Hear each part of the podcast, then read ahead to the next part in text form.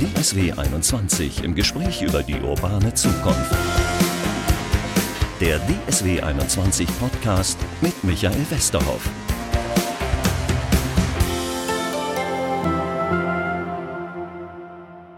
Herzlich willkommen zu unserem Podcast. Wir sind heute dritte Etage. Ich habe einen schönen Blick aufs Grüne, auf Bäume, auf die Baumspitzen.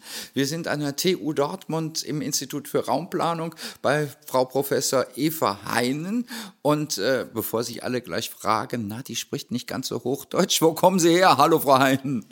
Guten Tag. Also ich komme ursprünglich aus den Niederlanden, äh, aus Rotterdam spezifisch. Und ich bin jetzt seit anderthalb Jahren hier in Dortmund. Da gibt es auch viel zu Raumplanen in Rotterdam, oder?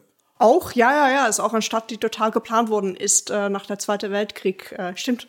ja, ja, weil, weil die war ja ja, total zerstört. Ja, genau. genau. Ja. Und das, das bemerkt man auch, wenn man dort ist. Das ist total anders als die anderen niederländischen Städte. Sie sind Professorin für Verkehrswesen und Verkehrsplanung an der Fakultät für Raumplanung an der TU Dortmund. Sie sind Expertin, sag ich mal, für Rad- und Fußverkehr. Also wir werden heute mal nicht über die große Verkehrswende, über die batteriebetriebenen Autos, über die Wasserstoffautos äh, sprechen, sondern über die kurzen Wege. Auf die konzentrieren Sie sich, oder? Ja, also äh, meine Forschung äh, hat, ist schon wirklich verknüpft mit der Verkehrswende, aber äh, ein Großteil meiner Forschung äh, geht über, wieso fahren Leute Rad, was können wir machen, damit mehr Leute, also äh, nicht für die kurze Wege, also bis fünf Kilometer, nicht mit dem Auto fahren, sondern mit dem Rad oder zu Fuß gehen oder mit ÖV.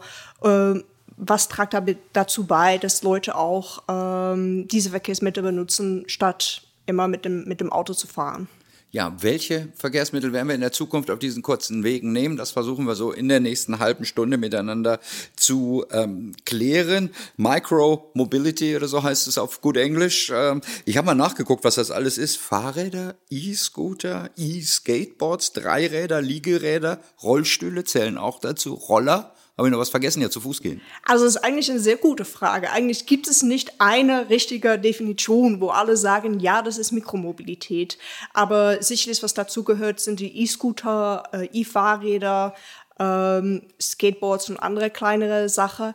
Ähm, am meisten ist es schon auf dem Land, obwohl es gibt natürlich auch Mikromobilität auf dem Wasser. Es gibt auch Möglichkeiten in einige Städte. Ähm, Fußgänger gehören eigentlich nicht dazu. Oft wird schon gesagt, dass er etwas sein sollte, das die Leute benutzen und nicht nur gehen. Aber wie gesagt, da gibt es unterschiedliche Definitionen. Es hört sich nicht so einfach an, wie man normalerweise denkt. Aber E-Scooter und E-Bikes sind ja die größte äh, Verkehrsmittel, die dazugehören. Ja, sonst müssen Schuhe eigentlich auch dazu zählen, oder? Weil, weil wenn, ist es immer irgendein Verkehrsmittel, was Sie da aufgezählt haben. Ja, genau. Ja, aber wir können gerne mal mit den E-Scootern anfangen. Da kommen die Städte jetzt gerade darauf. Paris hat groß Schlagzeilen gemacht, die Dinger zu verbieten. Oder in Dortmund nimmt man, glaube ich, 50 Euro Gebühr von jedem einzelnen Roller, der aufgestellt wird von den Firmen. Was sagen Sie denn? Weil, weil die Leute meckern, dass die überall rumstehen. Was sagen Sie denn zu sowas? Also ich finde E-Scooter wirklich interessant. Äh, und man sieht eigentlich, dass überall auf der Welt, also nicht überall, aber viele Orte auf der Welt, äh, sind die ziemlich schnell entstanden. Also das, das, das Wort Mikromobilität ist erst entstanden seit fünf, sieben Jahren und wirklich schnell bekommen, äh, wirklich schnell benutzt wurden. Und Teil davon ist auch mit den E-Scooter zu tun, weil das auf einmal überall auf der Straße stand. Äh, und auch der Pandemie hat natürlich dazu beigetragen, weil Leute weniger mit ÖV fahren möchten und E-Scooter könnte ja gut benutzt werden für solche Wege.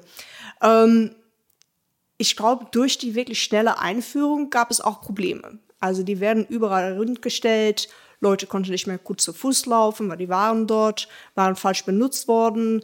Leute benutzen die ziemlich gefährlich, äh, mit zwei, drei Leute auf die oder wirklich schnell, wo man eigentlich nicht schnell fahren sollte.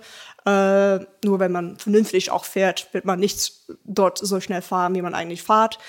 Und ich glaube, das ist auch ein Teil des Problems. Also die Benutzung, die schnelle, rasche Einführung, äh, da war eigentlich nicht so ganz über nachgedacht. Und ich glaube, jetzt dieser, diese Konsequenzen von den Städten, die sagen, nee, wir sollten das einschränken, wir sollten das nicht benutzen, das, das hat damit zu tun. Man sieht das schon sogar in Oslo, die war, war eigentlich eine Stadt, wo das wirklich schnell eingeführt worden ist und wirklich große Menge auch. Es gibt fünf Betriebe, die dort wirklich operiert haben äh, und die haben das dort auch total eingeschränkt, aber nicht gesagt, nee, darf man nicht mehr benutzen, aber einfach gesagt, nach 10 Uhr oder so darf man das nicht mehr benutzen und wir brauchen weniger davon. Wir brauchen nicht so viele, wie da sind. Hey, Norwegen ist ein irres Land, was, was Scooter anbetrifft. Ja, ja, ja, das, das da, war wirklich der erste. fahren alle mit dem Scooter und das fand ich ganz interessant. Da scheint der Scooter auch ein bisschen, zumindest im Sommer, das Fahrrad verdrängt zu haben, oder? Also da ist die, da gibt es Studien, die sagen, ja, die Leute fahren jetzt mit dem Scooter, was die vorher also mit dem Rad gemacht haben oder zu Fuß. Aber teilweise sieht man auch, dass man umsteigt von, von ÖV zum, zum Scooter und teilweise auch von einem Auto. Und ich glaube, das ist mit jedes neues Verkehrsmittel den Fall. Also es kommt nicht von ein Mobilität. Also ähm, wie wir reisen, oft denken wir, es ist ziemlich einfach. Ich fahre immer zur Arbeit mit dem Auto oder mit ÖV. Aber eigentlich, wenn man richtig hinschaut, stimmt das nicht. Und wenn man wirklich nachdenkt über ähm, dein eigenes Benehmen, bemerkt man auch, das stimmt nicht. Äh, manchmal fahre ich ja mit dem Rad, manchmal fahre ich ja mit dem Auto, manchmal fahre ich mit ÖV. Nicht jeder Person, aber viele Personen machen das schon.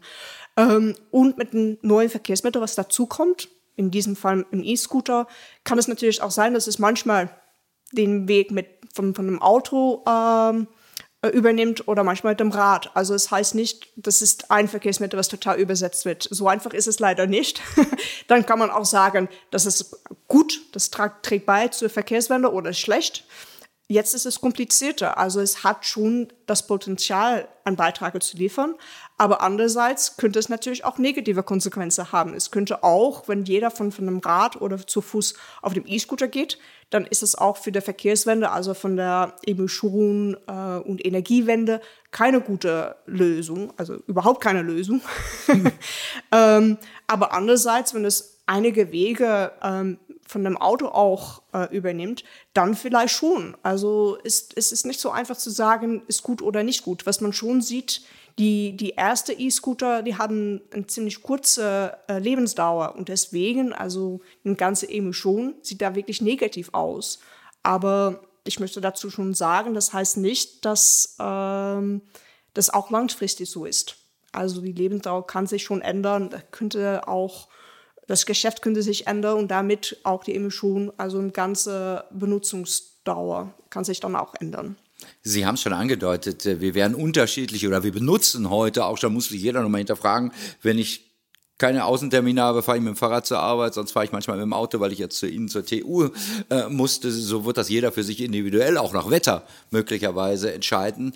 Äh, was sind die Verkehrsmittel der Zukunft für diese fünf Kilometer? Sind da noch welche dabei, an die ich überhaupt nicht gedacht habe? Uh, bestimmt, aber ich glaube, äh, diese Änderungen passieren auch manchmal sehr schnell. Also die E-Scooter wurde niemand gesagt, zehn ja. Jahre her würde niemand sagen, okay, E-Scooter, das ja. kommt jetzt ja. und das wird, äh, das, das, wird jeder Benutzer oder das wird in jeder Stadt sein. Da wird, wird jeder gesagt haben, nee, die spinnt. Ja. Jetzt schon denkt man, ja, okay, klar. Und wenn man auch mit Nutzer spricht, die sprechen auch davon, die sagen, na ja, am Fahrrad ist schon schön, aber ich kann das nie par nirgendwo parken. Und so ein E-Scooter kann ich einfach mit nach Hause nehmen und mit nach ja, zur Arbeit nehmen. Also es ist, es gibt schon große Vorteile. Und ich kann mir auch vorstellen, dass es in der nächsten 10, 20 Jahren noch so ein Verkehrsmittel gibt. Oder vielleicht auch nicht. Also ich glaube, die Vorhersage, das ist ziemlich schwierig in diesem Fall. Aber als Raum, als Stadtplanerin müssen Sie Räume schaffen, wahrscheinlich für die neuen Verkehre, gehe ich von aus.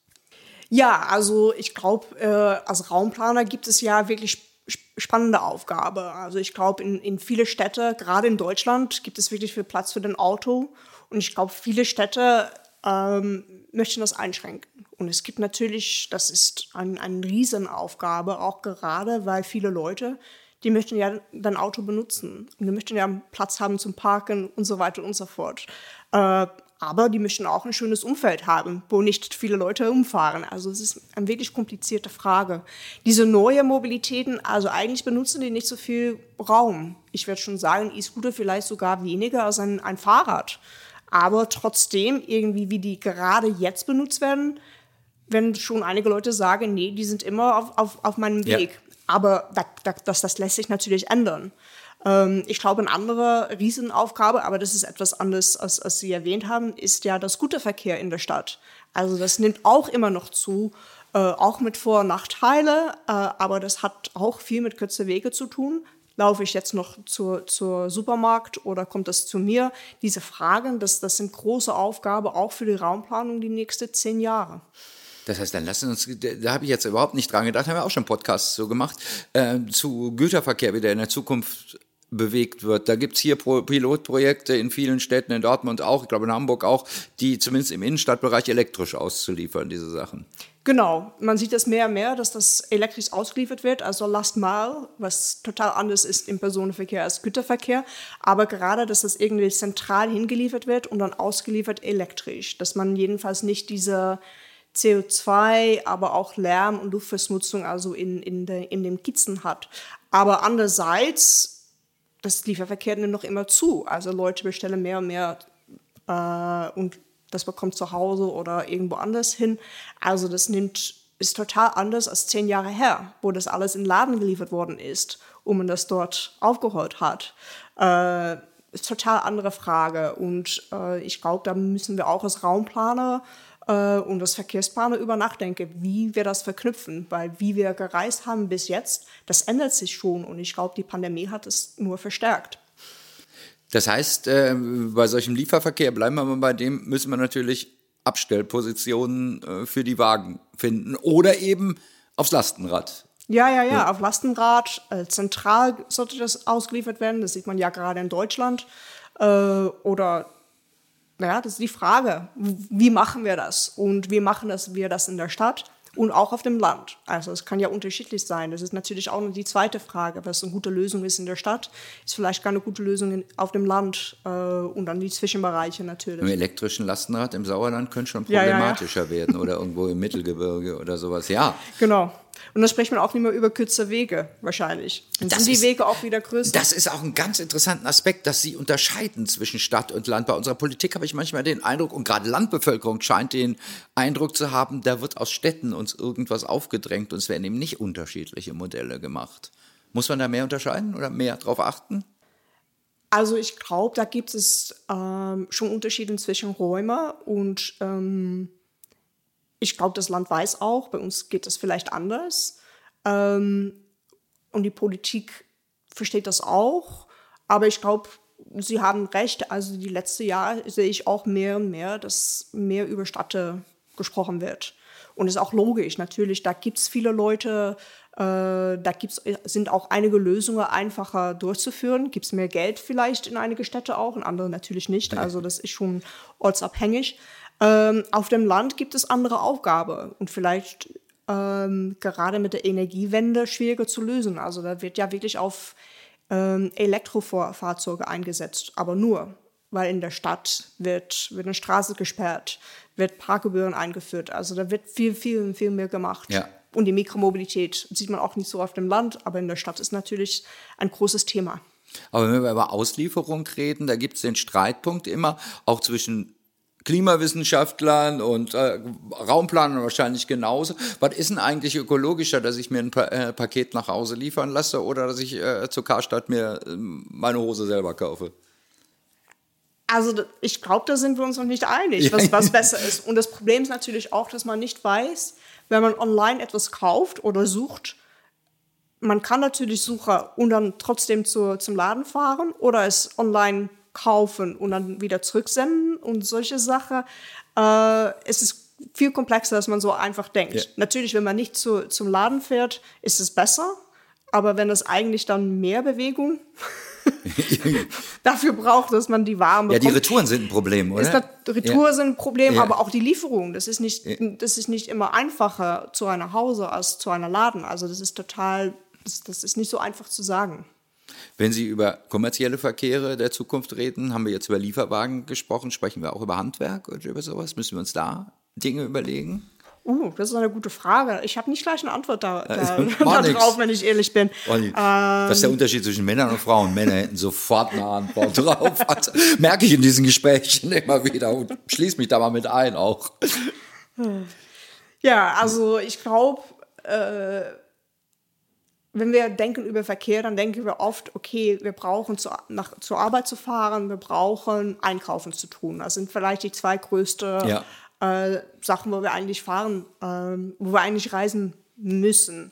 Aber was wir jetzt sehen, also auch gerade nach der Pandemie, aber auch schon vorher, und das vergessen wir oft, äh, ist, dass viele Reisen eigentlich nicht zur Arbeit sind. Die sind Freizeitsreise. Äh, und äh, viele Reisen sind vielleicht nicht wirtschaftlich notwendig. Vielleicht äh, psychologisch schon. Man muss ja Freunde sehen, man, mhm. man möchte ja Familie ja. sehen und die wohnen weiter entfernt wie ja. vorher. Aber diese Reisen sind irgendwie wirtschaftlich nicht notwendig. Ähm, und das müssen wir umdenken. Also ich glaube, Reisemobilität hat sich geändert und wird sich auch weiter ändern die nächsten Jahre. Das Sowohl in der vor. Stadt als, als Ich mache mit Oma eine Teamschaltung. Ja, ja. Stattdessen. ich weiß nicht, ob Oma das so ich, freuen würde. Also. Nee, also ich glaube, persönliches Kontakt ist auch wichtig. Ja. Also für mich jedenfalls. Ja. Aber das muss jeder für sich natürlich entscheiden. Aber es, es hat die viele Reisen, die ich mache, die sind eher nicht zur Arbeit, das sind eher persönliche Reisen. Und ich glaube, das geht für, für viele. Aber da haben Sie natürlich völlig recht, die sind nicht so wirklich untersucht, oder? Pendlerströme untersuchen wir ständig. Da fahren von Stadt X nach Y, vom Speckgürtel in die Innenstadt fahren so und so viele Leute. Was wir nicht machen, ist, wo fahren die Leute denn ins Münsterland, hier bei uns ins Sauerland oder irgendwo, wenn man uns in Bayern hört, zum Starnberger See in München oder was weiß ich, wo fahren die Leute dahin? Das ist nicht so. Es ist wenig untersucht. Ich werde nicht sagen, das ist nicht so untersucht. Äh, Pendelstrome sind natürlich, äh, das versteht jeder. Mhm. Viele Leute fahren ja zur Arbeit. Ja. Und Staus gibt es auch oft. Ja.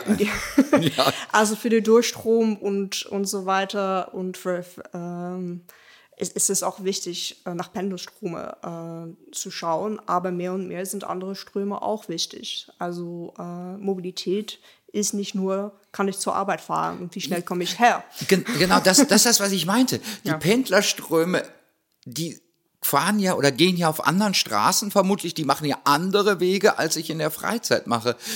Muss man das vielleicht auch bei ÖPNV, bei Busplanungen berücksichtigen? Der fährt halt Montag bis Freitag den Weg von der Vorstadt in die Innenstadt oder sowas, aber am Samstag und Sonntag fährt er zum Baggersee oder was weiß ich, muss mir solche Sachen überlegen. Ja, genau. Und dann ist eigentlich die Frage, ist dieser Montag bis Freitag und Sonntag, Sonntag Unterschied äh, stimmt das noch so mhm. im Ganzen? Könnte natürlich auch sein, weil, weil wir sieben Tage die Woche arbeiten, dass es gar nicht so ist, ja. Ja, oder man arbeitet zu Hause, ist natürlich ja. abhängig, wie flexibel die Arbeit ja. ist. Aber zum Beispiel ich, und ich habe natürlich eine ziemlich flexible Arbeit, mhm. äh, aber teilweise auch total nicht. Wenn ich Unterricht gebe, muss ich ja hart hier ja. sein. Da gibt es überhaupt keine Möglichkeit, das äh, anders zu machen. Aber wenn ich sage, okay, Freitag arbeite ich nicht, stattdessen arbeite ich Sonntag oder Sonntag, dann geht's. Und es geht eigentlich auch für mehr und mehr Leute ist das so. Und es gibt auch immer mehr ähm, Leute, die nicht mehr arbeiten. Die sind schon äh, mit der Rente und für die fahren die natürlich auch gerne Dienstag äh, irgendwo Stimmt, hin. Klar, und nicht am, gerade nicht am Sonntag. Das heißt, äh, wer müsste da jetzt umdenken oder Sachen neu planen? Äh, Veranstalter, also so Verkehrsgesellschaften oder? Also nicht umplanen, natürlich wissen wir das schon, natürlich ist schon etwas da, aber ja. wie gesagt, also so wirklich nur Pendelstrome, nur diese große Distanzen, das müssen wir schon umdenken. Was, was, was ist eigentlich Mobilität heutzutage? Was ist wichtig? Ähm, ist eine Reise, eine Urlaubsreise, ist es ebenso wichtig als ein Besuch zu einer Familie? Wahrscheinlich nicht wirtschaftlich, psychologisch, vielleicht schon. Das ist ja eine schwierige Frage. Ja, da, kommen, da kommen wir jetzt an einen Punkt, an dem Sie sich ziemlich unbeliebt machen können, äh, indem Sie sagen, die äh, Sommerreise in die Türkei nach Griechenland müssten Sie eigentlich nicht machen, die ist Zeitverschwendung. Das Wetter hier ist eigentlich auch, nehmen wir diesen Sommer mal aus, äh, auch schön. Könnt ihr hier machen. Naja, das ist ja irgendwie das Problem also mit Mobilität. Also mhm. wir haben das wirklich eine individuelle Entscheidung gemacht. Also Leute können entscheiden, wo die hinfahren, wie die hinfahren möchte, wenn die das auch zahlen können. Also es ist nur ja. mit Preis. Ähm, und irgendwie ist das auch gut. Also ich bin nicht dafür, dass ich sage, sie dürfen nur zwei Tage äh, der Woche aus der Wohnung zu kommen. Ja. Das ist ja, natürlich Wahnsinn. Ähm, andererseits ist natürlich so, dass einige Reise und einige äh, äh, Verkehrsmittel sind ziemlich günstig für die Folge unserer auf unsere Gesellschaft. Ähm, also vielleicht sollten wir etwas darüber reden, wie können wir das teurer machen. Wir haben gerade schon, da möchte ich nicht über, über sprechen, über Steuer gesprochen. Mhm. Aber solche Sachen, das sind ja eine Möglichkeit. Man kann das schon äh, weniger stimulieren, wie man das jetzt macht. Weil eigentlich ist es das, Stimulanz. Das, ja, ja, kann man so rumsehen, kann man aber andersrum sehen. Äh, ich finde das interessant, dass von äh, Klimabereich und auch im Verkehrsforschungsbereich immer dieses Argument kommt, wir müssen andere Sachen teurer machen. Ich finde, das Argument könnte auch sein, wir müssen einfach andere Sachen billiger machen. Ich komme gerade aus Japan, da fährst du für einen Apfel und ein Ei mit dem Nahverkehr äh, und mit dem Zug, das kostet eigentlich auch irgendwie nichts.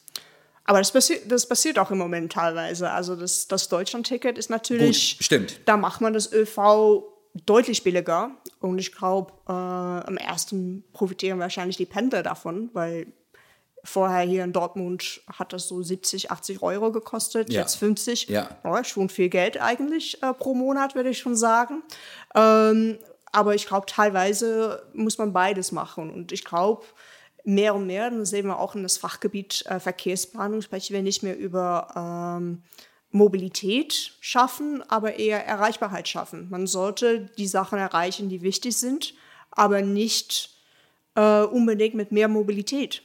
Mobilität an sich sollte kein Ziel sein, Erreichbarkeit sollte das Ziel sein. Und eigentlich haben wir das immer gedacht, aber das, das, das, diese Gedanke verliert man manchmal, dass man denkt, okay, aber Wo wenn man... Wo ist da der Unterschied? Bei diesem Das Gedanken. Unterschied ist das vielleicht, dass man denkt, okay, wenn, wenn Leute mehr reisen können, wenn man mehr Reise ermöglicht, dann ist das immer positiv. Mhm. Aber Reise hat natürlich auch negative Folge. Eigentlich ist es das Wichtigste, nicht, dass ich viel reisen kann, aber dass ich dorthin reisen kann, wo ich reinreisen möchte, dass man eigentlich einkaufen kann, Familie sehen mhm. kann, mhm. zur Arbeit fahren kann. Das ist das Wichtigste. Weniger wichtig ist vielleicht, dass ich irgendwo hinfahren könnte, und deswegen auch deswegen hinfahren werde, obwohl man eigentlich das nicht brauchte. Also das ist schon ein Unterschied. Jetzt dass man sind wir beim Ballermann. Brauchen tut man das nicht. nee, nee, nee, aber ich glaube, das Umdenken von mehr ja. Mobilität ist, ja. ist immer besser. Es ist, ist schon eine Frage, okay, bis, bis wie weit äh, ermöglichen wir das? Also man schränkt es nicht ein, aber die Frage natürlich, inwieweit ermöglichen wir, wir das? Als Verkehrsplaner. Was denken Sie als Verkehrsplanerin, als Frau, der die Verkehrswende wichtig ist, wenn Sie eine Meldung hören, wie am, glaube ich, 17. Juli oder sowas diesen Jahres war der Tag, wo so viele Flugzeuge geflogen sind wie noch nie auf dieser Welt. Also irgendwie scheint die Botschaft ja nicht ganz anzukommen. Naja, also ich fliege auch manchmal. Also ja. ich würde nicht sagen, okay, man muss nur das machen und dann überhaupt nicht reisen, ja. bleibt nur zu Hause, wenn man nicht arbeitet. Das ist natürlich nicht, ja. äh, was was ich mache und was ich auch jemand anders sagen kann. Aber wenn wir ehrlich sind, naja, einige Flieger sollte man vielleicht nicht machen. Mhm. Ähm, und äh, ich glaube, das Problem in Europa, und das, das verstehen auch viele Leute, Züge sind ja wirklich teuer und wirklich nachgefragt im Moment. Und deswegen gibt es auch keinen Platz. Also ich wollte einen Nachtzug buchen, gab es keine Plätze für drei Wochen. Also ja. diese Problematik ist natürlich da. Ähm, aber ich glaube, es sind jetzt schon, dass viele Leute eigentlich das ändern möchten, dass die jedenfalls schauen, gibt es einen Zug? Okay, vielleicht fahre ich noch mit dem Zug hin und nicht mit dem Flugzeug. Oder vielleicht, wenn wir mit vier Leuten sind, ist es auch besser, wenn wir mit dem Auto fahren und nicht hinfliegen. Also diese Möglichkeit gibt es natürlich. Da bin ich ja bei meinem wunderbaren japanischen Beispiel äh, mit dem tollen Shinkansen, der erstens schnell ist und zweitens pünktlich ist. Äh, äh, in Klammern Erlebnis, ich kam aus Japan zurück. Das Erste, was ich auf, als Nachricht auf dem Handy habe, war, dass mein Zug, mein ICE natürlich ausfällt. Äh, hatte vorher aber diesen regelmäßigen Verkehr.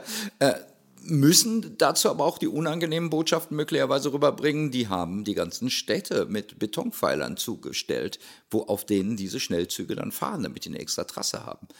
Müssen wir den Leuten vielleicht auch mal das Windrad vor der Haustür und aber auch die Eisenbahnanschluss, müssen wir denen mehr zumuten?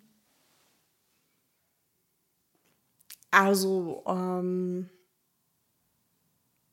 also ich kenne Japan auch, aber Japan ist natürlich ein total anderes Land ja. als Deutschland. Ja. Also die können nur auf, wie ist es, 10 oder 20 Prozent der Fläche können die bauen. Und ja, sonst kann man das überhaupt weil nicht. Also in Deutschland haben wir natürlich auch mehr Leute pro äh, Kilometer, aber irgendwie ist es schon anders. Aber wir bräuchten mehr, mehr Ich wollte eigentlich, der Gedanke ja, ja. war vielleicht viel zu kompliziert. Ich wollte sagen, wir brauchen mehr Schienen und dafür brauchen wir Platz, oder? Ich glaube, wir brauchen, die Schienen sollte zuverlässiger sein. Ah, also das gut. ist natürlich äh, einfach ein Witz äh, manchmal in, in Deutschland. Man sagt nicht, dass die Deutsche Bahn das alles falsch gemacht hat, aber man sieht schon, dass da Probleme sind, die, die es in anderen Ländern nicht gibt in Europa. Also irgendwie geht das falsch und ich glaube, die wissen das auch, aber ja, ich finde das auch äh, interessant, aber es ist immer, wenn man hier über der Grenze kommt, dann ist da halt plötzlich Verspätung. Ähm, ja, dann ist es auch nicht so zuverlässig. Und es gibt einige Züge, die sind immer zuverlässig und einige sind nie zuverlässig. Ähm, ja, das ist halt auch Aber problematisch. Wenn wir vorhin über Ihre Heimat oder wo Sie herkommen geredet haben, da funktioniert das besser, habe ich den Eindruck. Also wenn ich zum Beispiel von Amsterdam nach Deutschland mit dem Zug fahre, dann funktioniert der niederländische Teil immer problem, äh, problemlos. Ja, also ich will nicht sagen, dass es alles perfekt ist. Ja. Und äh, als Niederländer beklagen wir uns auch immer, immer auf der Bahn. ähm, aber wir beklagen uns, wenn es fünf Minuten Verspätung ist. Ja. Also ist genau, schon bei uns anders. ganz also, auf, außer 120 Minuten Verspätung. Ja. Äh, es funktioniert, also ich glaube auch, da gibt es weniger Verspätung, aber vielleicht ist da mehr investiert worden und so weiter und so fort. Ähm, auch, oder auf andere Sachen investiert worden. Man man kann natürlich nicht in alles investieren, das ist ja halt so. Aber man, man sieht schon, dass die Züge pünktlicher fahren. Ich glaube, 90 Prozent ist pünktlich. Ich glaube, in Deutschland war das sehr viel weniger. Man sieht auch in der Schweiz fahren auch alle Züge pünktlich. Äh, ist an, halt anders organisiert. Auch der Takt ist anders organisiert. Äh, das, das ist natürlich eine Frage, was ist wichtiger, dass ich jeden Tag von dieser Stadt zu dieser Stadt fahren kann oder dass die alle recht pünktlich oder rechtzeitig mhm. fahren. Ja, das ist natürlich logisch. Wenn man weniger Züge hätte, hätte man weniger Verkehr auf den Schienen und die, die wenigen wären möglicherweise pünktlich. Ja, oder ein eine einfachere Takt ermöglicht auch äh, mehr Pünktlichkeit. Also das ist am Wahl und das hat man in Deutschland anders gemacht als zum Beispiel in den Niederlanden, wo man wirklich nur eine Linie hat und da muss man halt mehr umzeigen. umzeigen. Ja. Das ist hier umsteigen. Also hier ist das ja teilweise anders organisiert. Äh, ja, das ist eine Wahl, die man trifft. Jetzt sind wir ganz weggekommen ja, von ja. den kurzen Wegen. Ich wollte doch noch zu den kurzen Wegen. Jetzt haben wir fast unsere halbe Stunde, die wir in der Regel reden. Da müssen wir diesmal ein bisschen länger reden. Schon zugeschwatzt hier. Also, äh, was brauchen wir denn noch an den kurzen Wegen? Was muss noch passieren in den Städten? Ich denke mal, mit den Radwegen sehe ich, da sind wir jetzt eigentlich doch auf einem ganz guten Weg. Oder? Also ich finde schon, also im Radverkehr wird wirklich viel gemacht in Deutschland. Also wir sind noch nicht da. Äh, Im Vergleich zum Dänemark oder den Niederlanden sind schon viel weiter. Äh, wir sind natürlich weiter als zum Beispiel Großbritannien, wo ich ja. vorher gewohnt habe. Also ist natürlich die Unterschied. Aber man sieht, man sieht schon, da wird viel investiert äh, in, in, in eine Stadt wie Dortmund also die Radinfrastruktur ist nicht super, aber was man schon sehen kann, da wird investiert, es wird verbessert und die Stadt möchte das auch verbessern. Also man sieht schon, dass da etwas passiert. Äh, aber man kann nicht sagen, okay, wir haben jetzt etwas gemacht, jetzt reicht. Ich glaube, da gibt es noch viel mehr zu tun. Also das ist nicht etwas, was man in zwei Jahren nachholen kann. Also da braucht schon zehn Jahre Konsequenzen Investition, wenn man eine Straße neu einrichtet, dass man das auch für Fußgänger und Radfahrer und andere Mobilitätsformen mitnimmt und nicht nur denkt, okay, wie kann ich so viel wie möglich PKWs durchfahren lassen. Ähm, aber da wird etwas gemacht ähm, ich glaube, Probleme gibt es noch immer mit Parken. Ich glaube, da, das, das, das, das wissen Leute auch, aber da, da lässt sich etwas verbessern. Natürlich, mehr und mehr Leute benutzen jetzt ein, ein, ein E-Fahrrad die möchte man nicht einfach so in der, in, in der Innenstadt sagen, okay, ich hoffe, dass, dass, dass ja. die noch da ist in vier Stunden. Ja, ja. ist, ist halt wichtig. Und es gibt einige gute Möglichkeiten, aber nicht so viele hier. Da gibt es in Niederlanden wesentlich, in Klammern in Japan im Übrigen auch, da gibt es richtig ja. Tiefgaragen, wo du reinfahren kannst. In den Niederlanden ja, und ja. Sie haben ja schon über Japan gesprochen, ja. oder in China hat man das auch, dass dann Leute auf der Straße für ein bisschen Geld das überwachen. Also solche Sachen gibt es natürlich auch in einem informalen Verkehr. Also das wird ja nicht so gut in Deutschland funktionieren, aber da gibt es mehrere Möglichkeiten, um das äh, zu organisieren. Ich glaube, das weiß die Stadt auch und ihr macht auch etwas, aber wie gesagt, das, das, das ist, das, das ist nicht sagt. etwas, was ja. man in ein oder zwei Jahren äh, schaffen das kann. Das war das, wo Sie sagen, wir haben jetzt Pläne für Radwege in den Städten in Deutschland geschaffen, wir müssen jetzt daran, an diesen auch, Punkt. Auch, auch ich glaube nicht, das ist entweder oder, aber ich glaube, Parken ist noch immer ein Problem. Und man ja. weiß schon, dass Parken wirklich wichtig ist. Ja. Also wenn es keine gute Parkplätze gibt, äh, benutzen Leute einfach weniger den Rad.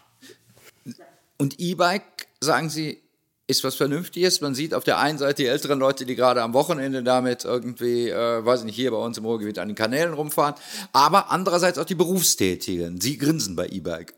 Ähm, ja, also wenn der E-Bike äh, aufgekommen ist, so in 2010 ungefähr, äh, ich habe gerade meine Doktorarbeit damals ja. abgeschlossen auf Fahrradfahren, also das war ein wichtiges Thema, äh, was ich nicht mitgenommen haben damals. Ähm, ich war am Anfang ziemlich skeptisch, weil ich dachte, es gibt viele Leute, die benutzen jetzt ein Rad und dann ein E-Rad. Und das ist natürlich keine gute nee, Verkehrswende. Klar. Äh, vom, vom Klimaschutz ja. her und so weiter und so fort. Und tatsächlich sieht man, dass viele Leute ein normales Rad für ein E-Rad ja. umtauschen. Äh, es gibt natürlich Vorteile. Es gibt Leute, die äh, vielleicht kein normales Rad mehr benutzen können und dann jetzt ein E-Rad benutzen. Das ist eigentlich gut, weil es gab dann keine, gibt es dann noch immer noch die Verkehrswende von Rad nach E-Rad, aber trotz, aber halt nicht von Rad nach Auto oder so. Ja. Das ist natürlich schlimmer. Also dann ist es eigentlich gut. Und ähm, ja, irgendwie, also ich weiß nicht, ob Sie das so mal benutzt haben, aber ein E-Rad ist schon schön. Also ich habe keine, aber ich habe es natürlich hab, mal öfter äh, benutzt. Ich habe es auch mal auf, einer, auf Sylt war ich mal, da ja. war es natürlich wunderbar bei dem äh, Es ist wunderbar. Sturm, äh, also ich kann mir das auch wirklich gut vorstellen, ja. dass Leute äh, das benutzen. Finde ich auch für bestimmt, ich und, selber habe auch nur ein Biobike, aber... Äh, und man sieht auch, vorher war das immer, äh, am Anfang sind das eher ältere Leute ja. und jetzt sieht man auch, dass Leute das zur Schule nehmen. Ja. Also wenn die zehn Kilometer zur Schule das, oder zur Arbeit das nehmen. Das finde ich das Spannende, in Klammern gesetzt beim E-Bike. Wir sagen sonst immer, Trends setzen junge Leute. In diesem Fall war es mal so, dass Alte den, Trends gesetzt, den Trend gesetzt haben. Stimmt, ja. Äh, also ich glaube, da gibt es auch mehr Möglichkeiten. Also es gibt ja für größere Distanzen, 10, 15 Kilometer, wo jetzt ein E-Bike ja. benutzt wird. Ja. Und viele Leute werden das nicht mit der normalen normaler Rad was. Was haben die vorher gemacht? Kann man das sagen? Sind die mit dem Auto gefahren oder sind sie mit dem Bus gefahren? Das lässt sich halt oder nicht halt so einfach. Oder jetzt, jetzt ziehen die irgendwo um. Ja. Ich denke, okay, das ist okay. Das kann ich machen, weil ich. Genau. Und ja. das sind natürlich die langfristige Folge. Aber jetzt werden wir die schon sehen, dass ich ähm, zum Beispiel ich, also ich habe ja kein E-Rad, aber ich könnte ja. mir vorstellen, okay, ich könnte dort wohnen und dann mit dem E-Rad hier hinfahren. Klar, da kann, hast du einen viel größeren Raum, als wenn du... Und das sieht man immer ja. mit dieser neuen Mobilität, eigentlich ermögliche die mehr Mobilität und deswegen werden die Distanzen größer. Also das bringt mich wieder zurück zu was, womit wir angefangen sind. Aber ähm, das ist eigentlich, was ein E-Rad ermöglicht über ein normales Rad. Man sieht eigentlich im Großen ein Umtausch vom Rad zu E-Rad. Also viele Leute tauschen die um. Die haben ja. normales Rad geht weg.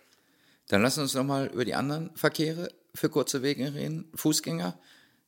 Scheint ein Trendthema jetzt in der Stadtplanung zu sein, habe ich den Eindruck. Ein bisschen, dass man jetzt ein bisschen mehr auf Fußgänger geht. Äh, letzte Woche war ich in Köln in der Fußgängerzone, da war es ja umgeheizt von irgendwelchen Fahrradfahrern, weil die ist nämlich freigegeben fürs Radfahren. Da habe ich gedacht, vielleicht muss man ein bisschen mehr Rücksicht auf äh, Fußverkehr wieder nehmen. Der hat irgendwie so in der Planung wenig Rolle gespielt in letzter Zeit, habe ich den Eindruck. Ähm, das ist eine interessante Frage und das habe ich auch öfter gehört. Ja. Dass Leute tatsächlich sagen, okay, also Fußgänger, da haben eigentlich nicht so hingeschaut, sollten hm. wir wieder mal machen. Ja. Ähm, ich finde das interessant, weil wenn man über Fahrräder und Fußgänger äh, gerade im internationalen Bereich, im wissenschaftlichen Bereich, war das immer Non-Motorized Transport, mhm. also alles andere. Ja. Irgendwie kein ÖV, kein ja. Autos. Ja. Und eigentlich war das nur Fußgänger. Also man hat die schon zusammengenommen. Und dann irgendwie in, in uh, ungefähr 2010 sind Fahrräder total, haben total gewachsen. Benutzung. Forschungsbereich und so weiter. Und jetzt sieht man eigentlich wieder, okay, wir sollten auch wieder nach Fußgänger schauen. Aber irgendwie vor 2010, 2005 war das Forschungsfeld von Fußgänger viel größer als das Forschungsfeld von, von Fahrrädern. Also eigentlich ist es äh, wirklich interessant. Aber ähm, ich gebe total recht. Also ich glaube, Fußgänger, das nehmen viele Leute so einfach an. Ja, man läuft halt. Ja. Aber das weiß man auch halt selbst, äh, wie die Straße gestaltet ist oder was da möglich ist. Das, das hat schon großen Einfluss. Man kann auch immer laufen, aber naja, Viele Leute können noch immer laufen, nicht ja. jeder, aber viele Leute schon. Aber äh, die Barrierefreiheit ist schon wichtig. Ist auch wichtig, dass man äh, noch immer laufen kann. Und natürlich ähm, E-Scooter oder Fahrräder auf dem Weg haben negative Konsequenzen, möglicherweise mhm. auch für Fußgänger. Also das ist auch wichtig zu verstehen und auch Räume zu gestalten, äh, wo auch Leute gerne noch zu Fuß gehen. Ist auch wichtig.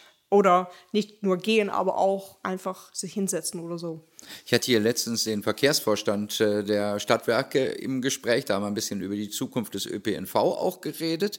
Ähm, anreißen will ich das mit Ihnen auch noch kurz, weil es sicherlich in Ihren Planungen, in äh, Ihren Forschungen auch eine Rolle spielt, oder? Was müsste da Ihrer Meinung nach dringend noch entwickelt werden? Uh, das finde ich eine schwierige Frage ja. zu beantworten, weil ähm, ähm, ja, habe ich eine bestimmte Frage dort. Also ähm, da gibt es viele Möglichkeiten, aber es ist teuer, neu auszubauen. Das ist natürlich ja, das Problem. Genau. Und das kostet viel Zeit.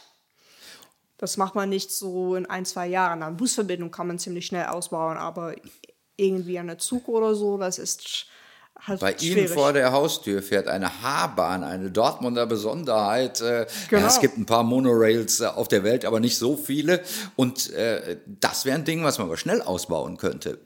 Naja, schnell, schnell, also im Vergleich zu anderen Ausbauen vielleicht. Ja. Ähm, und ich glaube auch, dass das wäre eine gute Möglichkeit, aber ich muss natürlich sagen, ich arbeite hier. Ich habe natürlich auch äh, Vorteile davon, wenn das ausgebaut wird. Ja. Ähm, aber gerade hier am Campus Süd äh, ist nicht so gut angebunden. Aber Parkplätze gibt es hier natürlich zahlreich. Ach so, ja. Also äh, da kann man schon denken, okay, vielleicht soll das ÖV ein bisschen besser ausgebaut werden. Das heißt, engere Takte, unzuverlässig. Also hier der S1 ist nicht so zuverlässig. Das ist sowieso ein Problem. Und da muss man hier zuerst mit der H-Bahn nach der S-Bahn-Station fahren und dann mit einem nicht so nicht zuverlässige Zug noch irgendwo anders hin. Ähm, das könnte, könnte besser sein. Und auch zu, in der Stadt gibt es eigentlich am besten einen Bus. Äh, ist natürlich auch nicht so gut verknüpft für eine Universität. Äh, da gibt es mehr Möglichkeiten, glaube ich machen andere Universitäten, haben vielleicht bessere Verbindungen mit der Stadt und, und Umfeld.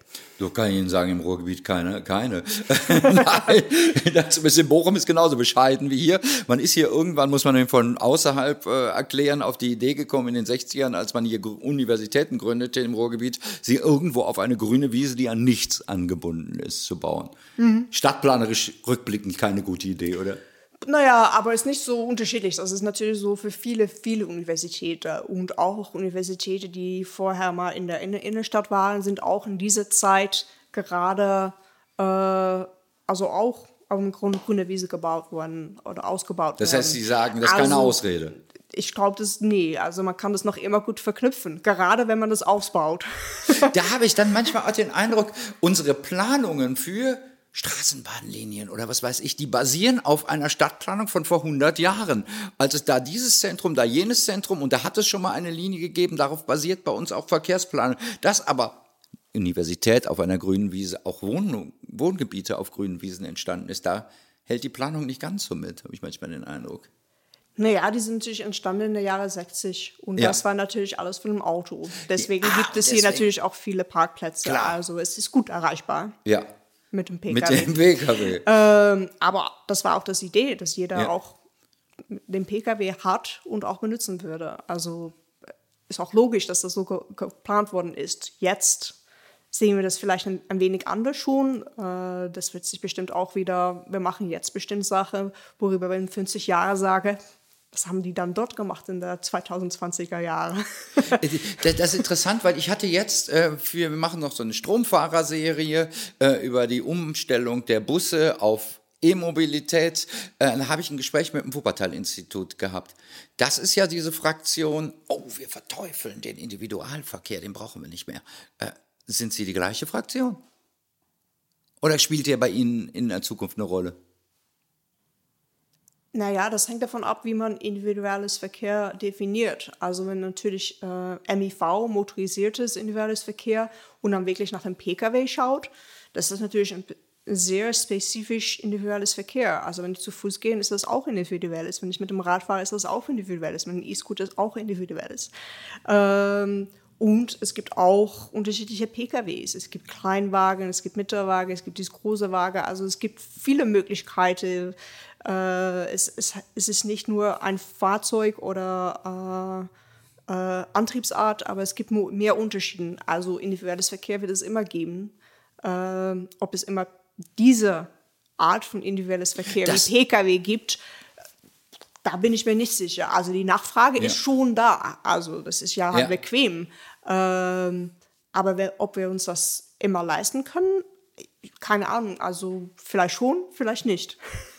Aber die Nachfrage ist sicherlich da. Also ist sehr ja, bequem. Da, da sind wir natürlich an einem Punkt, wie weit kann Verkehrsplanung, wie weit kann Raumplanung, wie weit können Sie mit Planungen gehen, wenn Sie die Bevölkerung dabei nicht mitnehmen? Das ist eine gute Frage. Also das ist, das halt politische. Also ja, das ist natürlich ja. immer die Frage, wie weit kann man gehen. Ähm, ähm, aber die Frage ist natürlich auch, wie weit muss man gehen? Also für einige Sachen gibt es schon eine Notwendigkeit jetzt. Wir müssen jetzt über Sachen reden, worüber wir eigentlich vorzugsweise nicht reden möchten. Ähm, ist halt so. Ähm, vielleicht sollten wir etwas ändern und ähm, ich bin genauso wie andere Leute. Ich möchte auch mein Benehmen nicht gerne ändern oder selber entscheiden, wie, das, wie ich das ändern. Aber manchmal im Leben gibt es ja auch Einschränkungen. Ist eher eine politische Frage, aber ich glaube, äh, es ist nicht so, dass die Politik nie Entscheidungen trifft, die wir alle super finden. Ja. ist, ist halt nicht so. Äh, und ich glaube, vielleicht im, im Verkehrswende brauchen wir ja. das auch. Äh, Im Moment habe ich den Eindruck, sie trifft Entscheidungen und nimmt die Leute nicht mit macht eben nicht das, was sie sagen. Ich muss die überzeugen, die Menschen davon. Es ist vielleicht nicht gut, motorisierter Individualverkehr. Nein, sie sagen, wir verbieten ihn. Ich glaube, viele Leute wissen, dass es für die Gesellschaft vielleicht auch Nachteile gibt. Ich glaube, da, da, da, das weiß jeder. Man ja. kann natürlich sagen, okay, das ist nicht so schlimm, oder ist es sehr schlimm? Ich glaube, da gibt es die Unterschiede. Aber zu sagen, nee, also viele Leute werden schon sagen, es gibt Nachteile von, von MIV. Ja. Ähm, aber andererseits gibt es auch viele persönliche Vorteile. Gerade wenn wir wie am Anfang über das ja, Land ja, ja, sprechen. Also ich, deswegen ist es auch schwierig. Und ich glaube, man sollte, es ist auch eine schwierige Aufgabe, weil für einige Leute gibt es auch keine Alternative. Und für einige Leute ist diese Reise auch wirklich notwendig. Ähm, aber wir glauben natürlich immer, dass meine Reise äh, das Wichtigste ist genau. und dass ich keine Alternative habe. Äh, aber für einige Leute gibt es auch keine Alternative. Und ich glaube, äh, das sollte man auch nicht vergessen, dass nicht alle Leute die gleiche Möglichkeit haben, das zu ändern. Äh, und das meine ich sowohl ähm, finanziell, aber auch von, von anderen äh, persönlichen Einschränkungen. Also ähm, ich glaube, das ist eigentlich die Aufgabe der Politik. Also ich glaube, wir müssen es das machen, aber wie wir das machen sollen, wer die Vorteile hat, wer die Nachteile, das ist eine große Aufgabe. Jetzt habe ich nur ein Stichwort hier stehen, dann haben wir es. Äh, ähm, Sharing, also Carsharing, funktioniert in Deutschland nicht so richtig. Ich weiß nicht, ob das bei Ihnen in äh, Niederlanden besser funktioniert. Äh, bei uns geht es in den großen Hamburg, Berlin, München, Köln. Dann hört es aber auf. Also hier in Dortmund kriegt man so ein Carsharing-Auto. Finde ich interessant, dass Sie das sagen. Ich habe heute Morgen mit jemandem gesprochen, der hat gesagt, es funktioniert super in, ja? in Deutschland. Ähm, also in der Stadt ja. natürlich gerade. Ähm, ja, ich glaube, die Sharing-Ökonomie, Wirtschaft, das, das war natürlich ein Hot, Hot Topic. Ja teilweise den, die Elektro-E-Mobilität, die E-Scooter sind auch ja. Sharing. Stimmt. Da funktioniert ja. es vielleicht schon. Also ja. ich glaube, so an sich mieten statt haben könnte funktionieren. Ähm, ja, aber ich kann auch sehen, wenn es ein, ein, ein, ein Auto gibt pro Gemeinde, dann funktioniert halt nicht. Weil jeder möchte ja. das natürlich am Tag ja, Mittag. Ja, ja, ja, eben, das ist das Problem. Da, aber das ist das Interessante, weil, weil Sie sagen das richtig, das ist ja unheimlich gehypt worden und irgendwie kommt es trotzdem nicht aus dem Hintern. Ich weiß nicht, als Journalist berichte ich, glaube ich, seit 25 Jahren jetzt über Carsharing und äh, vielleicht ist es doch gar nicht das Richtige, sonst würden die Leute es machen. Naja, oder anders. Also es ist natürlich diese Balance von Frage und Angebot. Ja. Vielleicht braucht, brauchen wir mehr Angebot und mehr Vorteile davon ja. und weniger Nachteile und weniger Vorteile von des eigenes besitzt und mehr Nachteile. Und dann wird die Balance natürlich anders. Also man sieht schon, bei anderen Mobilitäten funktioniert es und wieso nicht beim Pkw. Das könnte man natürlich auch sagen. Das kann man nicht so rum auch fragen, natürlich. Das heißt, wenn wir jetzt in die Zukunft gucken, am Ende nochmal, die unsere Frage war, wie werden wir die kurzen Wege bewältigen? Sie haben es, glaube ich, schon beantwortet, in verschiedenen Formen. Bestimmt in verschiedenen Formen und auch unterschiedlich von Person zu Person. Und ich glaube auch, ähm, wir werden mehr und mehr unterschiedliche Modalitäten benutzen, ja. obwohl meine Forschung zeigt manchmal, dass das weniger wird, aber ich glaube so gerade im kurzen Wege junge Leute benutzen mehr Mobilitäten und äh Das heißt, ich gehe zu Fuß aus dem Haus, steige auf den Roller, um zur U-Bahn-Station zu fahren und fahre dann mit der U-Bahn weiter oder wie? Möglich oder äh, einen Tag mit dem Roller, zweiter Tag mit dem Rad, keine Ahnung. Aber wenn es mehr Möglichkeiten gibt, werden die wahrscheinlich auch benutzt. Vielleicht nicht von allen, aber ja. schon im Allgemeinen. Jetzt habe ich gedacht, ich kriege irgendwie eine einfache Antwort hier mal, aber nichts da. Es gibt noch so fliegende Skateboards. Das könnte noch, noch sowas sein. forschen Sie an sowas auch, an fliegenden Skateboards? Nee, leider nicht. mal gucken. Ähm, ja. Da wir uns den Scooter nicht vorstellen konnten, fliegen wir demnächst mit irgendeinem Board durch die Gegend. Herzlichen Dank, Frau Professor Hein, für dieses wunderbare Gespräch an der TU Dortmund über die Mobilität der Zukunft und wie wir uns demnächst auf kurzen Wegen bewegen. Wir sind ein bisschen abgekommen zwischendurch durch Bahn und Fliegen. Aber ich glaube, es war trotzdem interessant. Danke fürs Gespräch. Vielen Dank auch.